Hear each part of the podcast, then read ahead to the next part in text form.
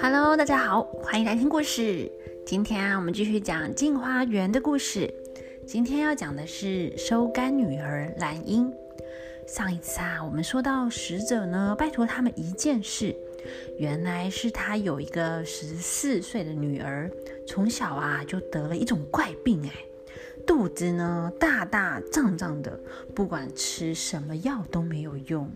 最近啊，病情又更严重了，想要拜托老人家帮帮忙，帮他看一看到底怎么了。那老人家呢就答应试看看啦。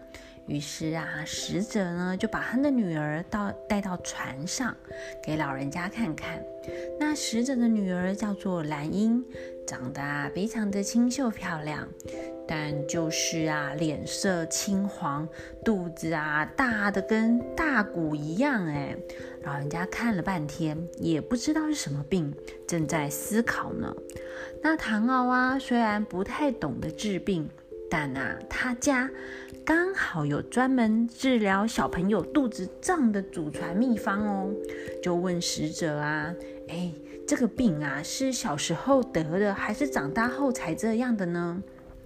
那使者就说：“他的女儿啊，这个病啊，是小时候大概五六岁的时候得的，已经有好几年了呢。”唐敖就讲啊：“既然啊是小时候生病的，那会不会是小时候把虫啊吃进去肚子里，就积在那里啦，肚子才会越来越大？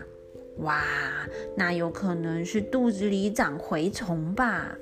那唐敖又问使者啊。之前有没有吃过那些驱虫的药呢？使者啊摇摇头说，之前都是吃其他的药，没有吃过驱虫药。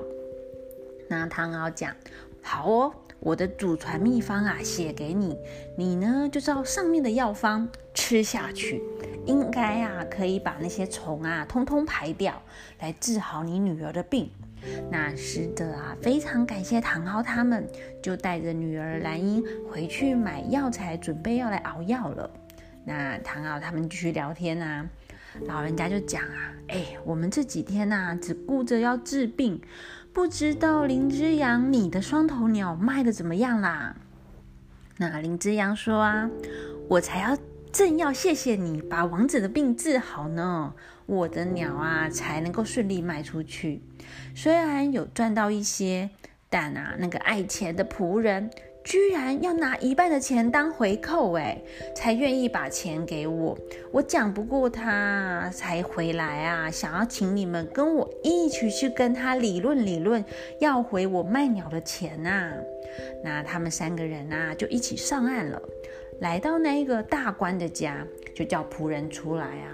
唐敖啊，对那个仆人说：“你呢，帮我们做生意，我们本来就会包红包给你，谢谢你啊。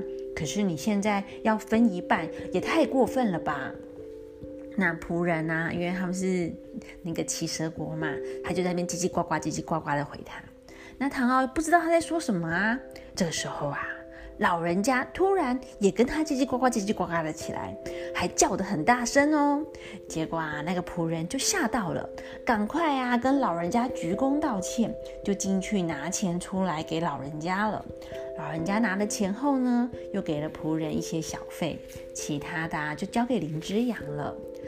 唐敖跟林之阳就很好奇呀，哎。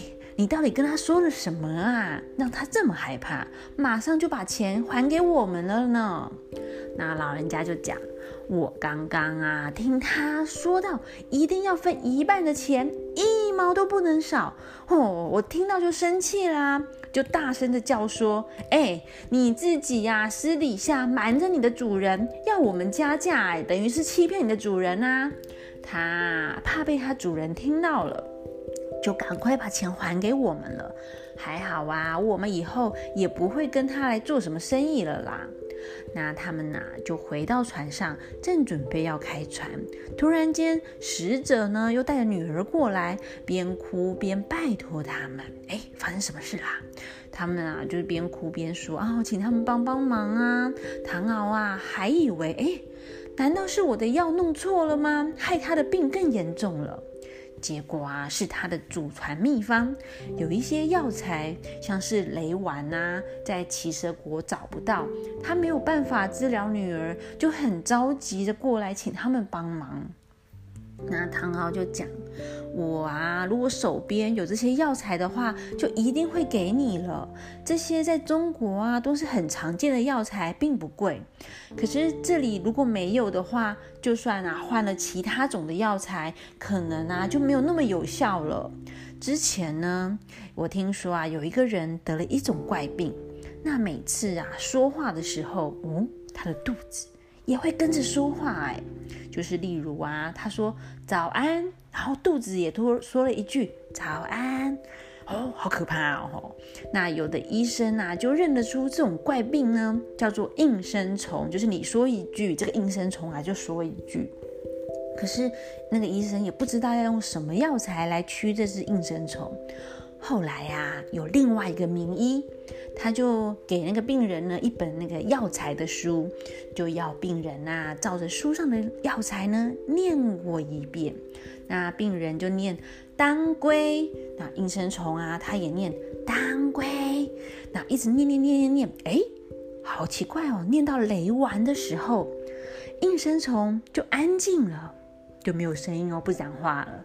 然后呢，病人又在念其他的药，那应声虫啊也跟着念呢。于是啊，这个医生就想，应该是应声虫怕雷丸这个药材吧。于是呢，就给病人吃雷丸这种药。结果啊，真的就把应声虫给赶走了耶。雷丸啊，是驱虫最好用的药。没有想到这里居然没有，那我也不知道该怎么办呢。那使者的女儿兰英啊，听到没有办法的时候，就大哭了起来，还哭到晕倒了。大家就赶快帮忙扶她起来休息。她醒过来后啊，还是继续哭。那我也只能尽量的安慰她，想不出其他的办法。那使者呢，看到。他女儿这样就很舍不得，就求唐敖啊，一定要救救他们，请他呢把他的女儿带走，带去哪里呢？带回中国去治病。那使者就说啊，他现在啊也已经六十岁了，就只有这么一个女儿，他希望他的女儿可以健康的有。快快乐乐的活下去。那之前呢，他有遇过算命的先生，就跟他说，他的女儿啊，要在其他的国家生活，才能够活得长长久久。大概呀，是命中注定吧。如果他的女儿继续留在奇蛇国，没有办法治病的话，可能活不到一年啊。到时候啊，他也活不下去了。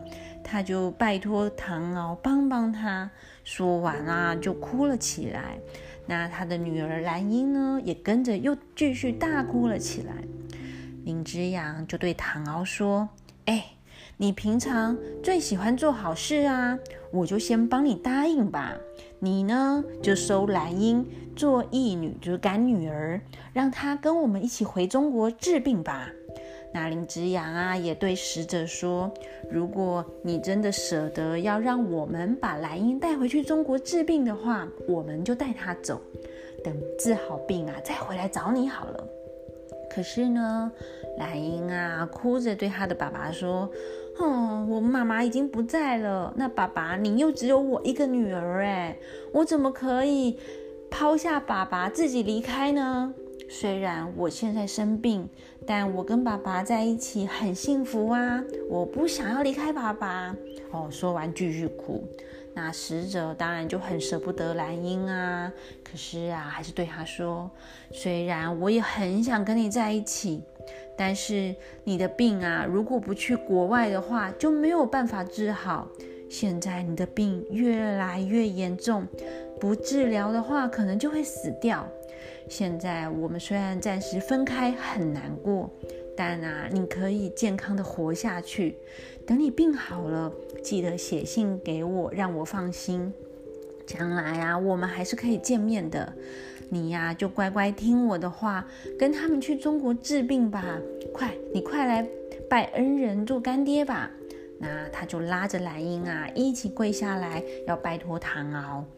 唐敖呢，赶快把他们扶起来啊，就要使者你放心啦。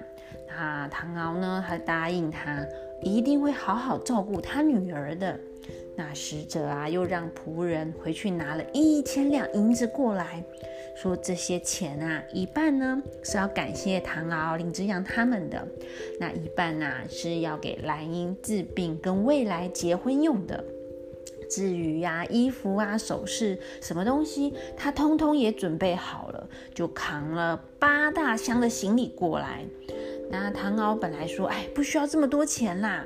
只是啊，林之阳说：“哎，你就先收下啊，等兰英啊之后结婚的时候呢，你再把这些钱啊用来帮他办盛大的婚礼好了。”那于是啊，兰英就依依不舍地跟爸爸说再见后，也跟着唐敖他们上船了。那林之阳他们就准备开船喽。唐敖哎，就突然想到那一份从国王那里拿来的语言学秘籍，就跟老人家说：“哎，我们赶快来看看写些什么吧。”嗯，我也很好奇，奇蛇国的国王到底给了他们什么语言学的秘籍呢？